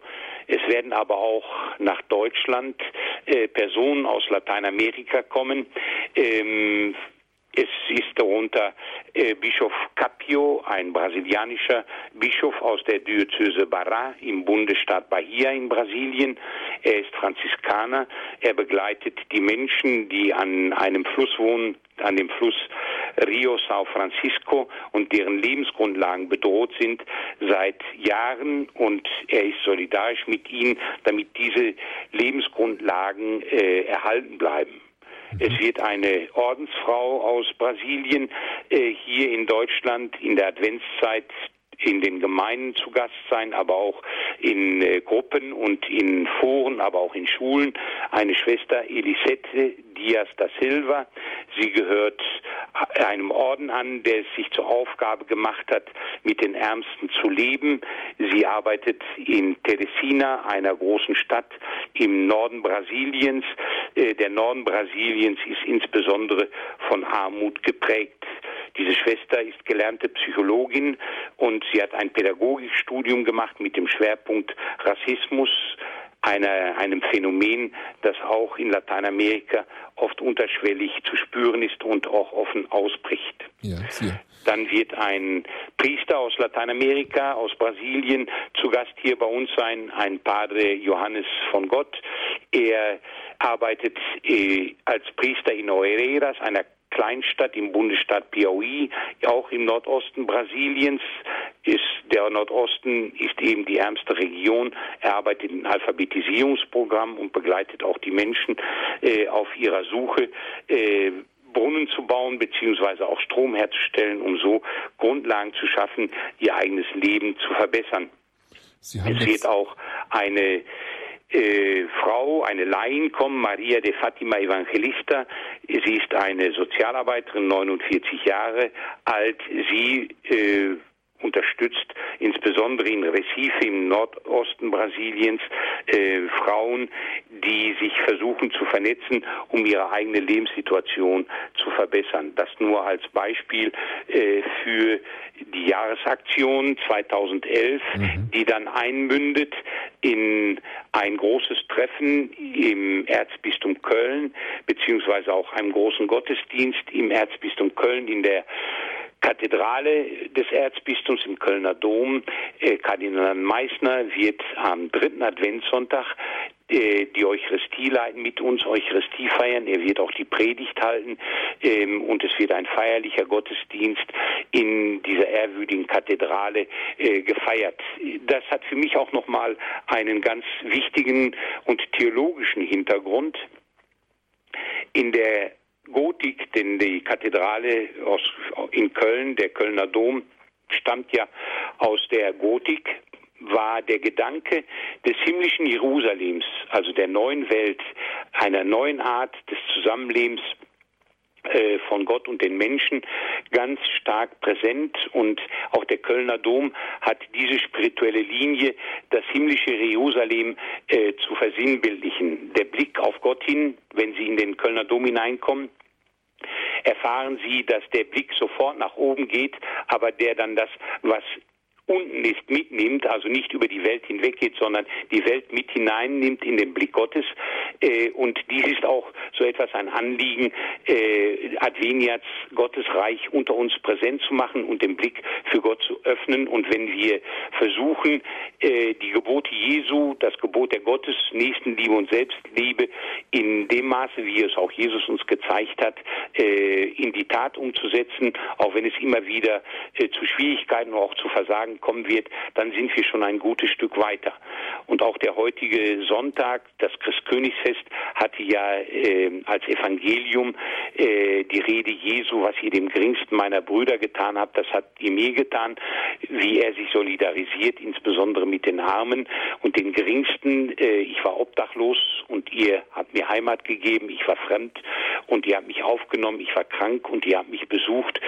Äh, Verhaltensweisen, die, wenn sie äh, verwirklicht werden bzw. umgesetzt werden, gelebt werden, zu einem neuen, zu einem äh, friedlichen und gerechten Miteinander der Menschen führen können. Und deswegen haben wir in diesem Jahr, in dem wir 50 Jahre alt werden, äh, dieses Motto äh, für die Jahresaktion ausgewählt, Dein Reich komme, um so auch nochmal unsere Identität, äh, unser, unsere Sendung, unsere Aufgabe, die uns die Bischöfe äh, gegeben haben beziehungsweise aufgetragen haben, in den Mittelpunkt zu stellen und bewusst zu machen. Und gleichzeitig bieten wir natürlich auch die Menschen in Deutschland, die Besucher äh, in den Messen äh, oder in den Gottesdiensten am, Heil, am, Heiligen Abend und am ersten Weihnachtstag diese Arbeit Adveniats äh, für Lateinamerika, für die Menschen in Lateinamerika äh, tatkräftig zu unterstützen. Denn ohne Geld äh, können wir unsere Sendung nicht leben und wir brauchen die Solidarität äh, der Menschen hier in Deutschland mit den Menschen in Lateinamerika. Adveniat ist also dann nicht nur eine Geschäftsstelle, die ihren Sitz hier in Essen hat, sondern Adveniat, das sind die Menschen, die äh, am Weihnachtsfest ihre Spende, ihre Gabe äh, in den, das Kollektenkörbchen legen und damit auch deutlich machen, äh, den Menschen in Lateinamerika deutlich machen, ihr seid nicht allein, wir sind bei euch, wir begleiten euch und gleichzeitig auch erfahren, dass wir vom Glauben der Menschen in Lateinamerika, von der Religiosität, von der Begeisterung auch des Glaubens äh, etwas lernen können und uns bereichern lassen können. Wir haben auch in diesem Jahr das große Glück gehabt, dass äh, die Deutsche Post äh, eine Briefmarke herausgegeben hat wegen 50 Jahre äh, Adveniat und diese Briefmarke hat den Titel äh, einander reich machen und ich glaube diese Bezeichnung einander reich machen sagt vieles von dem aus, was Adveniat möchte. Gut, machen wir an dieser Stelle einen kurzen Schnitt. Wir legen jetzt eine kurze Musikpause ein und müssen uns jetzt von den Hörern der OKW-Frequenz 92,4 im Großraum München leider verabschieden. Falls Sie jetzt in München auf der Frequenz 92,4 uns zuhören und die Sendung gern weitergehört hätten, dann habe ich da einen Tipp für Sie, nämlich das neue Digitalradio DAB+. Damit können Sie in München und Umgebung, aber auch in ganz Deutschland Radio Horeb 24 Stunden lang in bester Qualität hören. Und das Beste ist, diese DAB Plus Radios können auch UKW empfangen. Das heißt, Sie hören morgens und mittags unser Lokalprogramm für München und danach geht es mit DAB Plus weiter. Vielleicht wäre das auch etwas für den Gabentisch an Weihnachten. Für alle anderen Hörer über Kabel, Satellit, Internet oder über DAB Plus, für Sie geht es natürlich gleich nach der Musik weiter. Dann haben Sie auch gleich die Möglichkeit, hier bei uns anzurufen und mit Prälat Klaschka ins Gespräch zu kommen.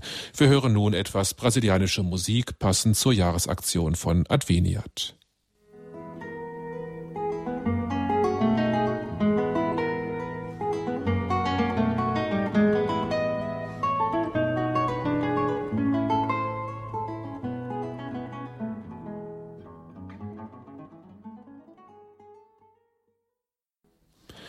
Hier ist der Standpunkt bei Radio Horeb und Radio Maria in Südtirol. 50 Jahre Adveniat, 50 Jahre Hilfe für die Christen in Lateinamerika ist das Thema der heutigen Sendung. Wir sind im Gespräch mit Prälat Bernd Klaschka. Er ist der Geschäftsführer der bischöflichen Aktion Adveniat. Prälat Klaschka, lassen Sie uns nun über die Jahresaktion hinausgehen und über die allgemeine Arbeit von Adveniat sprechen. Dieses Hilfswerk gibt es jetzt 50 Jahre. Aus welchem Grund haben die deutschen Bischöfe eigentlich damals zu Weihnachten 1961 gerade Lateinamerika in den Blick genommen? 1959, 1960 haben sich die Bischöfe Lateinamerikas äh, an den Papst gewandt, damals Johannes der 23. mit äh, der Bitte um Unterstützung für ihre Arbeit in Lateinamerika. Äh, Johannes der 23. hat sie dann nach Rücksprache mit der Kirche in Deutschland an die deutschen Bischöfe verwiesen, äh, mit der Bitte auch diese dieses Anliegen zu unterstützen. Äh, und dann haben sich die Bischöfe aus Lateinamerika, eine Gruppe von Bischöfen aus Lateinamerika, an die Deutsche Bischofskonferenz gewandt und darin in dieser Bitte geäußert, insbesondere unterstützt zu werden in der pastoralen Arbeit, in der Förderung äh, von Priestern, von jungen Menschen, die Priester werden wollen und in der Unterstützung von Ordensleuten. Denn die Kirche in Lateinamerika spürte damals, dass die eigenen Mittel nicht ausreichen. In Lateinamerika gibt es zum Beispiel keine Kirchensteuer. Die Menschen, die Gemeinden vielmehr leben von den von dem, was die Menschen ihnen geben. Und insofern, um eine langfristige Entwicklung der Kirche in Lateinamerika zu gewährleisten, war es wichtig, verlässliche Partner zu haben. Und Johannes der 23. sah diese verlässlichen Partner hier in der deutschen Kirche. Mhm. Wie wird eigentlich bei Ihnen eine Idee zu einem konkreten Projekt? Also kann ich zum Beispiel zu Ihnen kommen und sagen, also ich habe da jetzt eine Region in Mexiko, da gibt es im Umkreis von 100 Kilometer zum Beispiel kein Krankenhaus und das will ich jetzt bauen.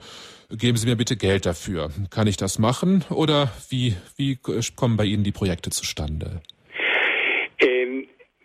Die Projekte kommen folgenderweise zustande. Die Anliegen für die Projekte werden in Lateinamerika selbst formuliert weil die Menschen in Lateinamerika am besten wissen, was ihnen fehlt, was sie brauchen und wo sie Hilfe brauchen, um ein Projekt zu verwirklichen. Wir denken uns keine Projekte aus und auch aus Deutschland äh, werden keine äh, Anträge gestellt an Projekten, die nicht mit Partnern dann in Lateinamerika abgestimmt sind. In, es sind die Projektpartner in Lateinamerika, die die Anträge stellen. Gemeinden, Jugendverbände, Verbände, Bischöfe, Ordensgemeinschaften.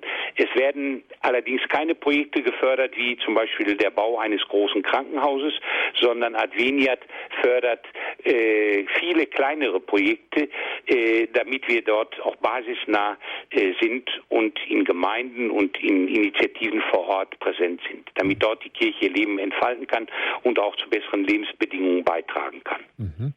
Nun kommen ja die meisten Gelder für diese Aktionen, äh, wie bereits erwähnt, durch die Kollekten in den Christmetten und am ersten Weihnachtstag zusammen.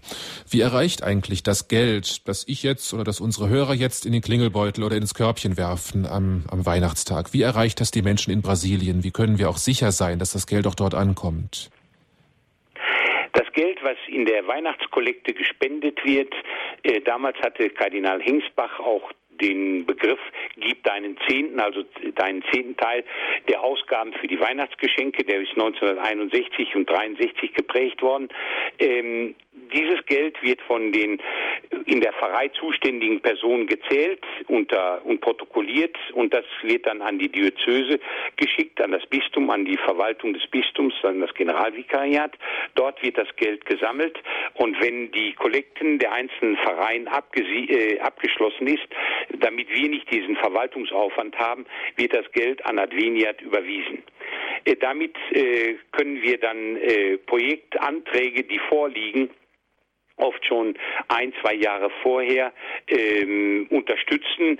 Diese Projektanträge werden von uns geprüft von Mitarbeiterinnen und Mitarbeitern innerhalb der Geschäftsstelle, die selbst in Lateinamerika eine Zeit lang gelebt haben bzw. gearbeitet haben. Und äh, der Projektantrag wird dann zur Entscheidung äh, vorgelegt. Und zu dritt, das heißt der Referent, der diesen, dieses Projekt äh, bearbeitet hat, der entsprechende Projektabteilungsleiter und der Geschäftsführer von Adveniat besprechen gemeinsam dieses Projekt noch einmal intensiv, klopfen es auf Möglichkeiten, Chancen, aber auch auf Risiken ab. Und dann wird es der bischöflichen Kommission vorgelegt. Diese bischöfliche Kommission fällt dann die letzte Entscheidung, äh, sodass und dann wird das Geld überwiesen. Wenn das Geld überwiesen ist, äh, kann es sein, dass der Projektreferent im Abstand von einem halben Jahr, von einem Jahr äh, nach Lateinamerika fährt. Das ist auch normal, dass der Projektreferent äh, die Länder, in, für die er zuständig ist, besucht und dort auch schaut, wie sieht es aus mit diesem Projekt, zum Beispiel dem Bau eines Gemeindezentrums. Wenn wir ein Gemeindezentrum oder eine Kirche bauen äh, oder den Bau unterstützen, dann geht es auch nicht nur darum, dass jetzt die Mauern hochgezogen werden, sondern dass sich auch die Christinnen und Christen als Gemeinde erfahren und als Gemeinschaft und in der Lage sind, selbst Projekte zu verwirklichen. Das ist uns ein wichtiges Anliegen dabei. Mhm. So glaube ich, kommt unser das Geld der Spenderinnen und Spender äh, ganz gewiss äh, bei den Projektpartnern an. Ja, das heißt, Sie überprüfen auch regelmäßig, ob die Projekte vor Ort auch den gewünschten Erfolg bringen. Sie fahren dorthin und schauen auch, dass die Spendengelder sinnvoll eingesetzt werden. Wir überprüfen das regelmäßig. Wir schauen uns die Projekte an.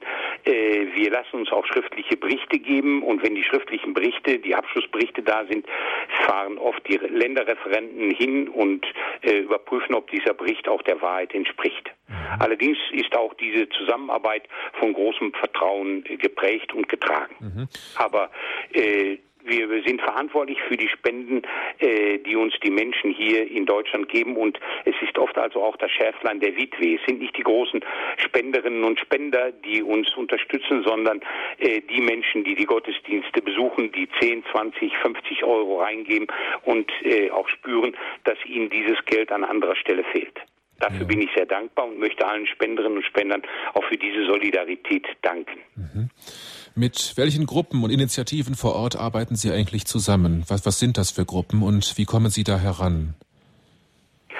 Es sind Gruppen, zum Beispiel wie der Pastor, der Pfarrgemeinderat, ein Pfarrer, es sind Orden, es sind Jugendverbände, es sind Initiativen, die ein ganz bestimmtes Anliegen verfolgen, wie zum Beispiel Krankenhausseelsorge. Äh, es sind Initiativen, die sich ähm, die Bildung zu eigen gemacht haben. Zum Beispiel äh, eine Gruppe heißt Fee I Alegria, das bedeutet zu Deutsch Glaube und Freude, die von dem Jesuitenorden getragen wird und in ganz Lateinamerika die Schulbildung fördert und die berufliche Ausbildung, die treten an uns heran und bitten, legen ein ganz konkretes Projekt vor und bitten dann um Unterstützung.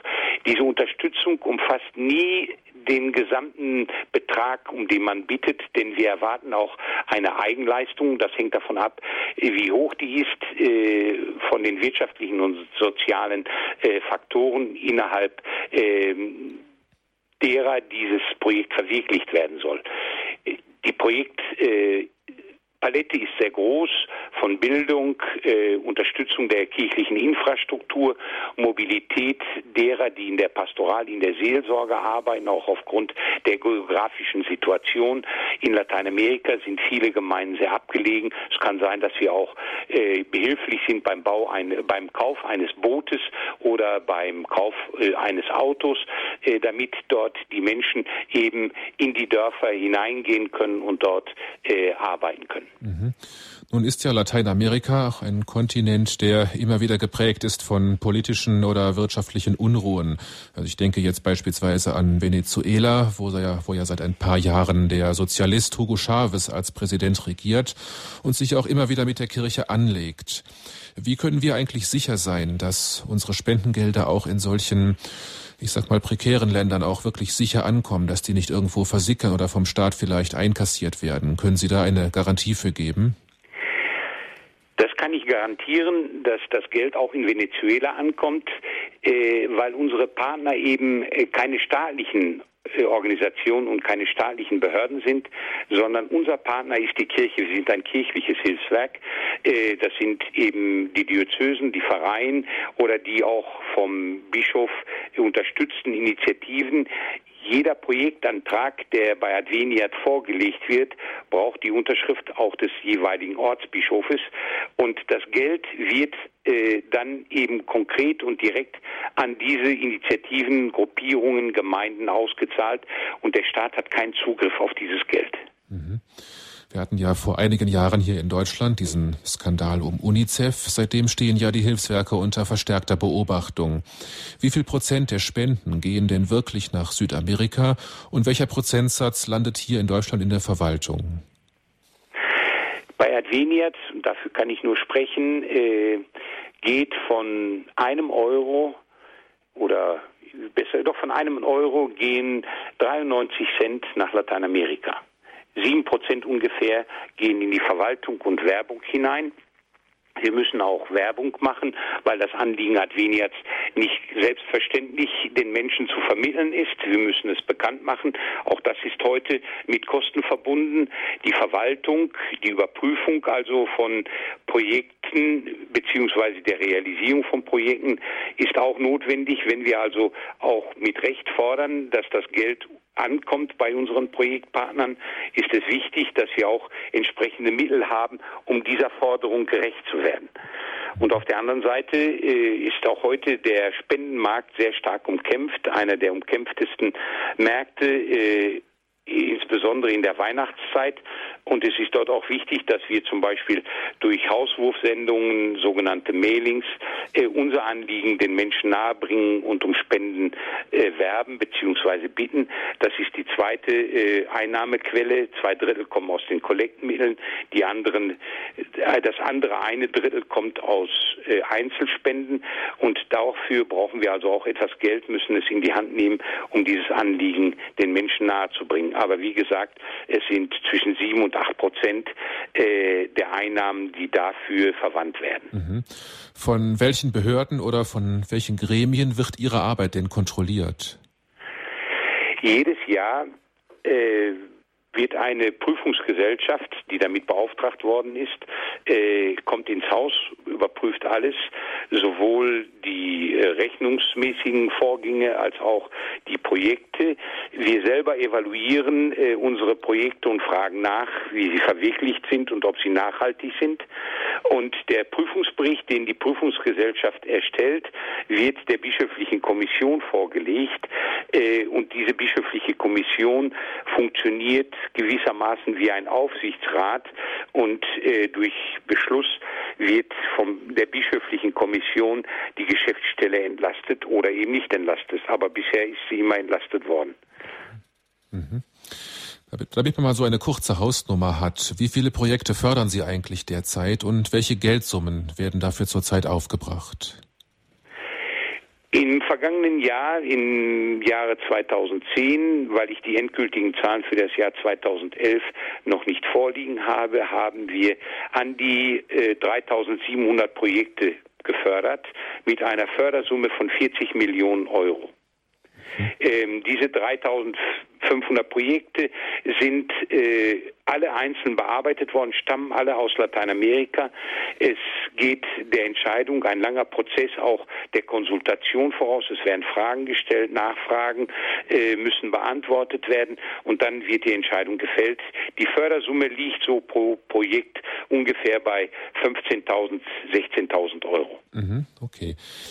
Sprechen wir einmal über Adveniat und den Missionsauftrag der Kirche. Wie verstehen Sie eigentlich die geistliche Dimension von Adveniat, gerade auch als kirchliches Hilfswerk? Wir haben eine Sendung, die uns Jesus Christus anvertraut hat. Diese Sendung heißt, äh, die Botschaft Jesu allen Menschen zugänglich zu machen.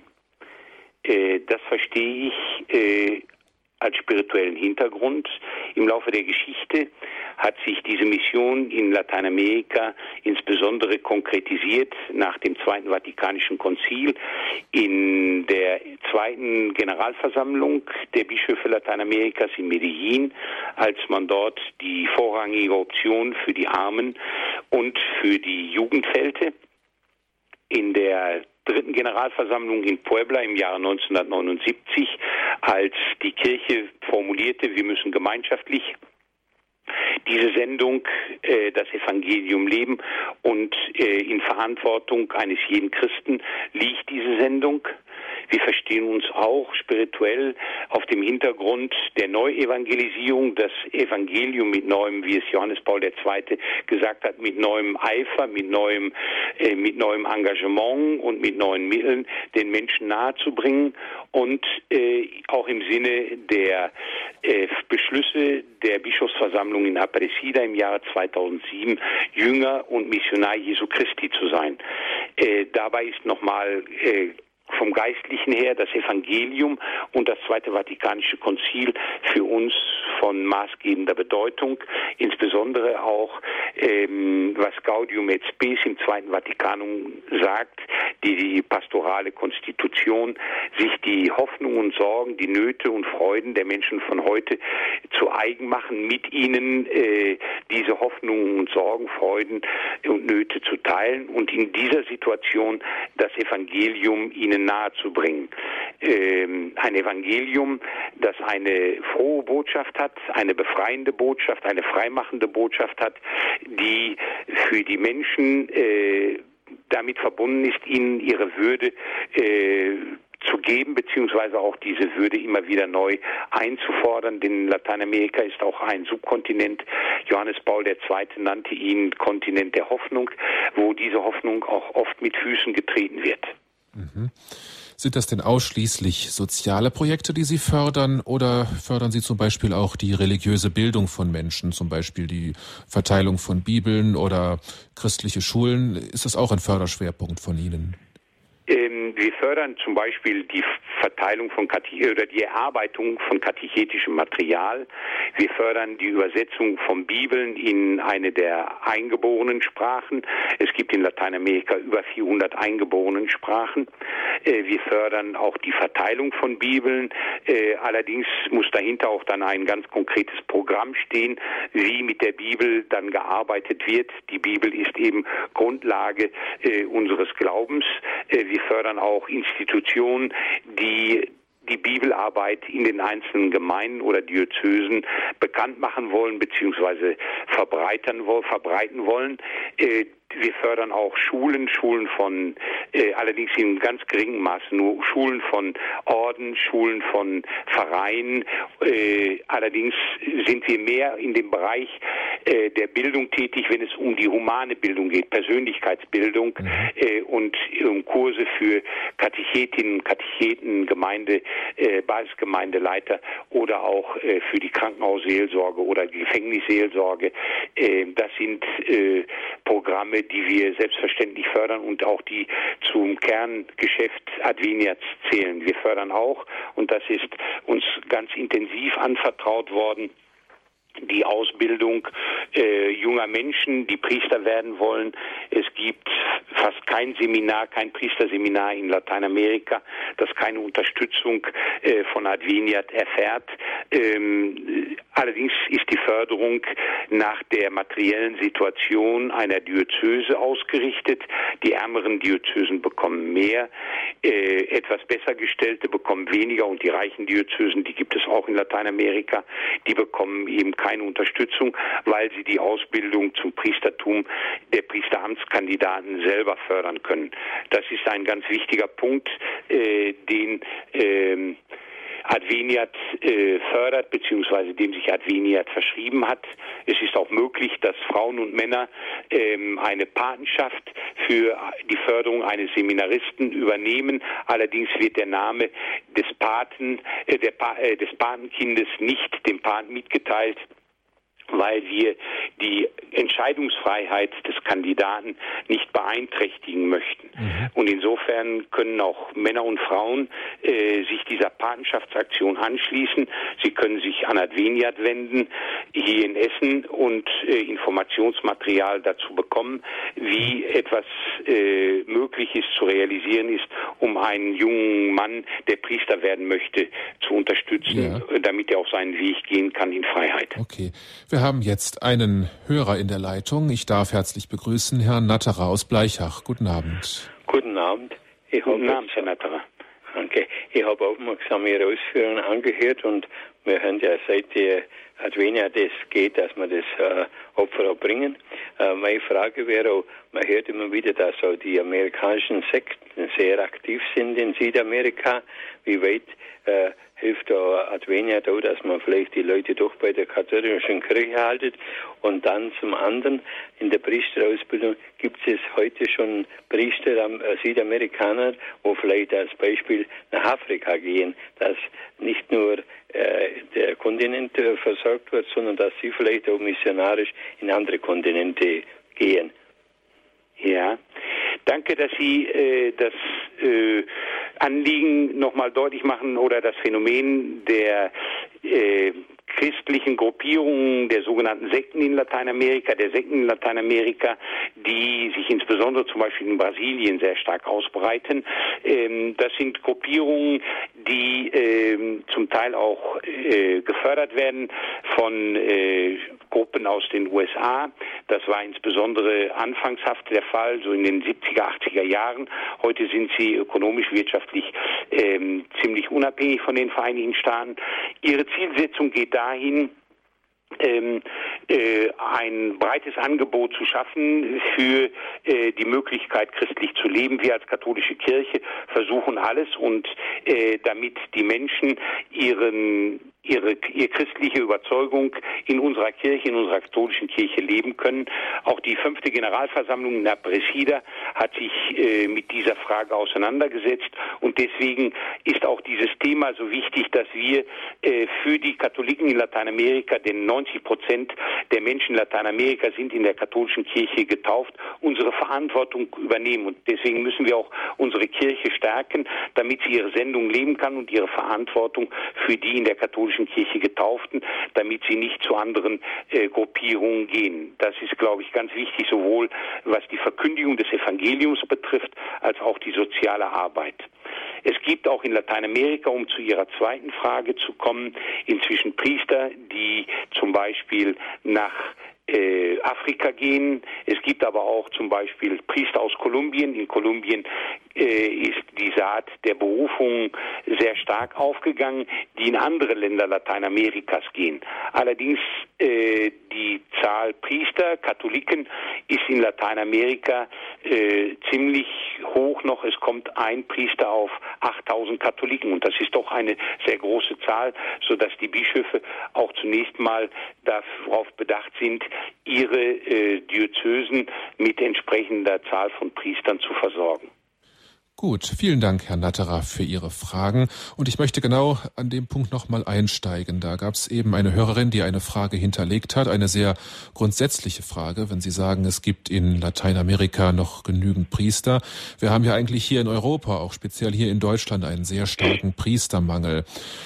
Eigentlich sind wir ja in Deutschland schon selbst zum Missionsland geworden. Warum sollen wir da eigentlich äh, die Mission im Ausland unterstützen? Warum sollen wir Priesterausbildungen in Lateinamerika unterstützen, wenn wir es doch eigentlich hier in Deutschland noch viel nötiger hätten?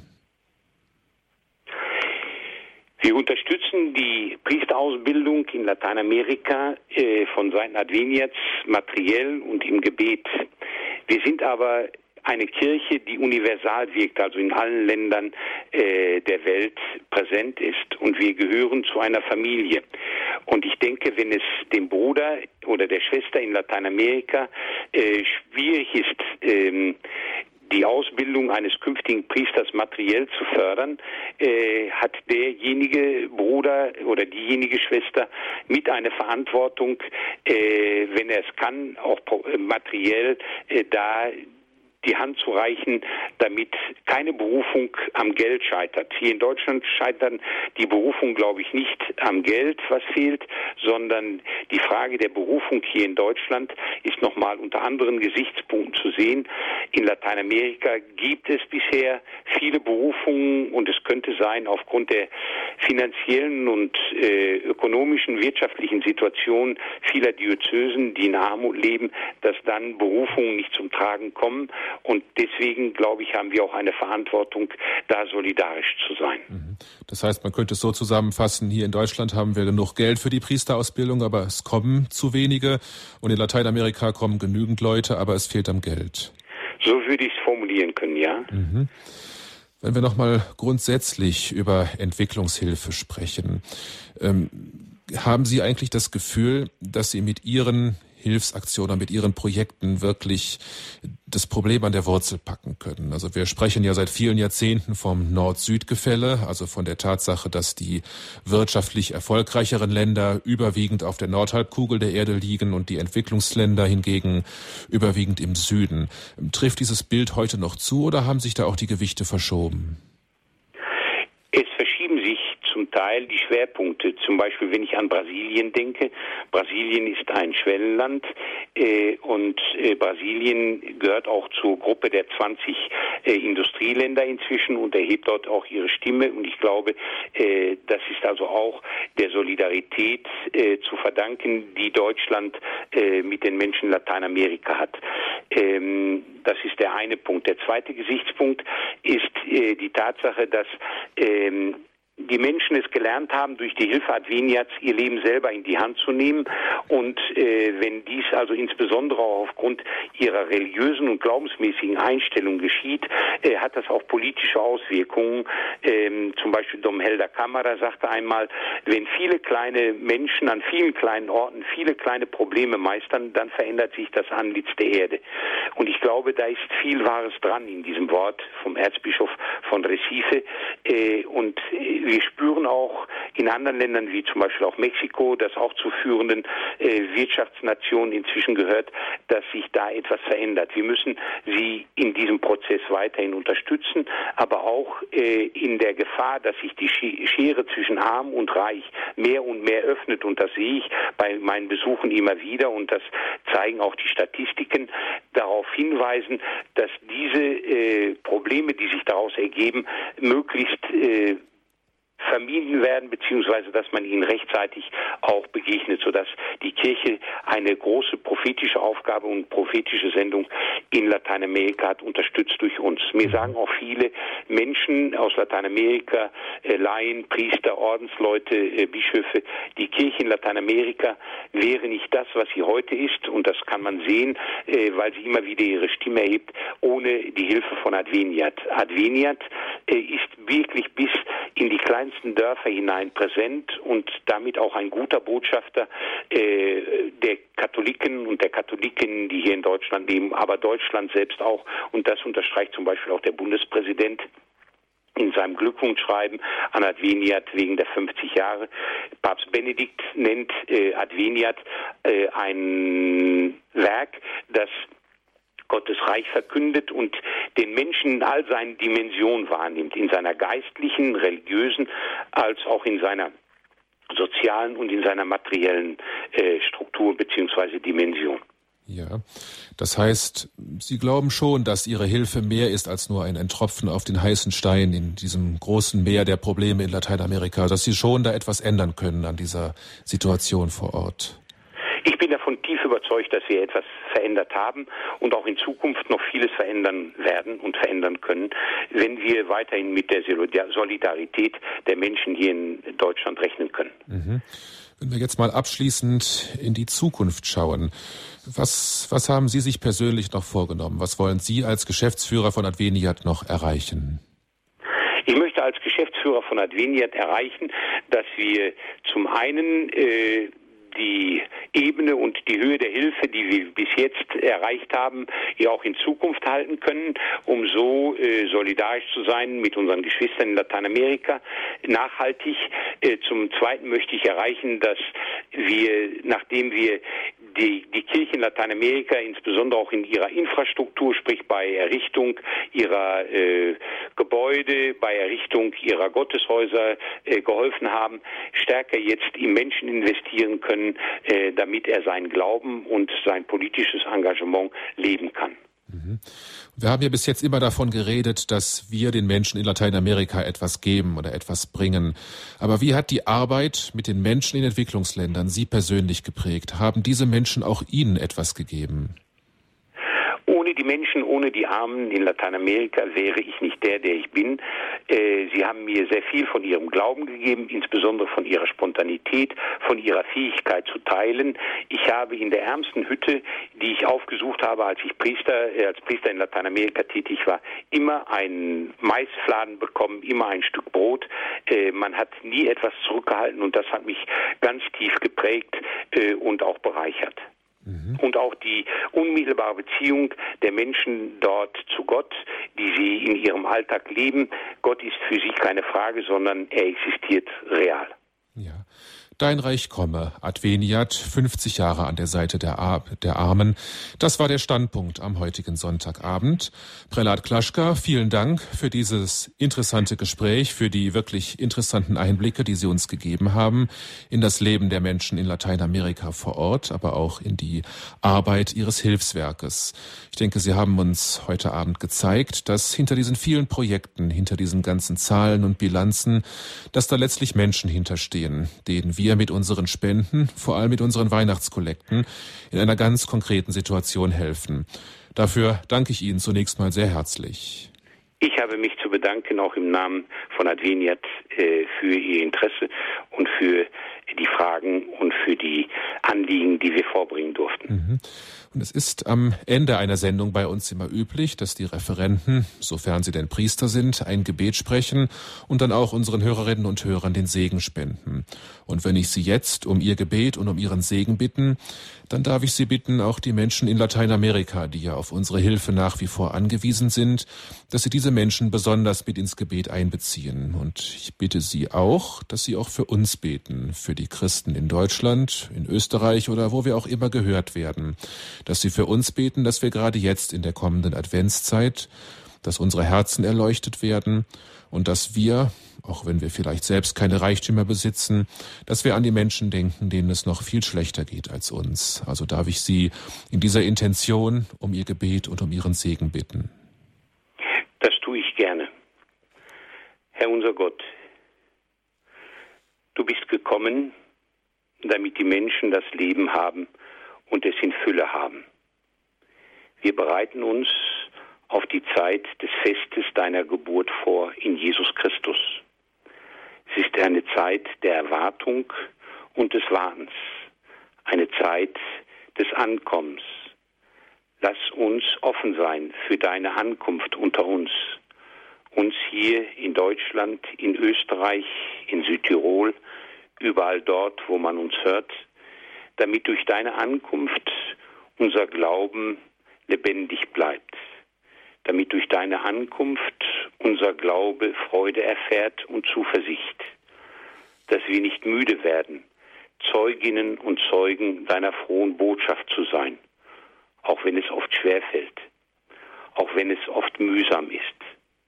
Lass uns offen sein für das Zeugnis anderer Menschen um uns herum, aber auch in fernen Kontinenten, insbesondere in Lateinamerika. Auch dort, Herr unser Gott, leben die Menschen in Erwartungshaltung, dass dein Reich immer tiefer und immer lebendiger erfahrbar werde, dass die Bitte aus dem Vater unser, dem Gebet Christus, das du uns geschenkt und gelehrt hast, mehr und mehr für uns erfahrbar wird, greifbar wird mit deiner Hilfe. Darum bitten wir dich, heute und alle Tage unseres Lebens, und dazu segne uns der allmächtige Gott, der Vater, der Sohn und der Heilige Geist. Amen. Amen. Vielen Dank, Prälat Bernd Klaschka, der Geschäftsführer der bischöflichen Aktion Adveniat. Ich darf Ihnen noch einen gesegneten Sonntag wünschen und eine gute Woche. Auf Wiedersehen sagt Oliver Gierens.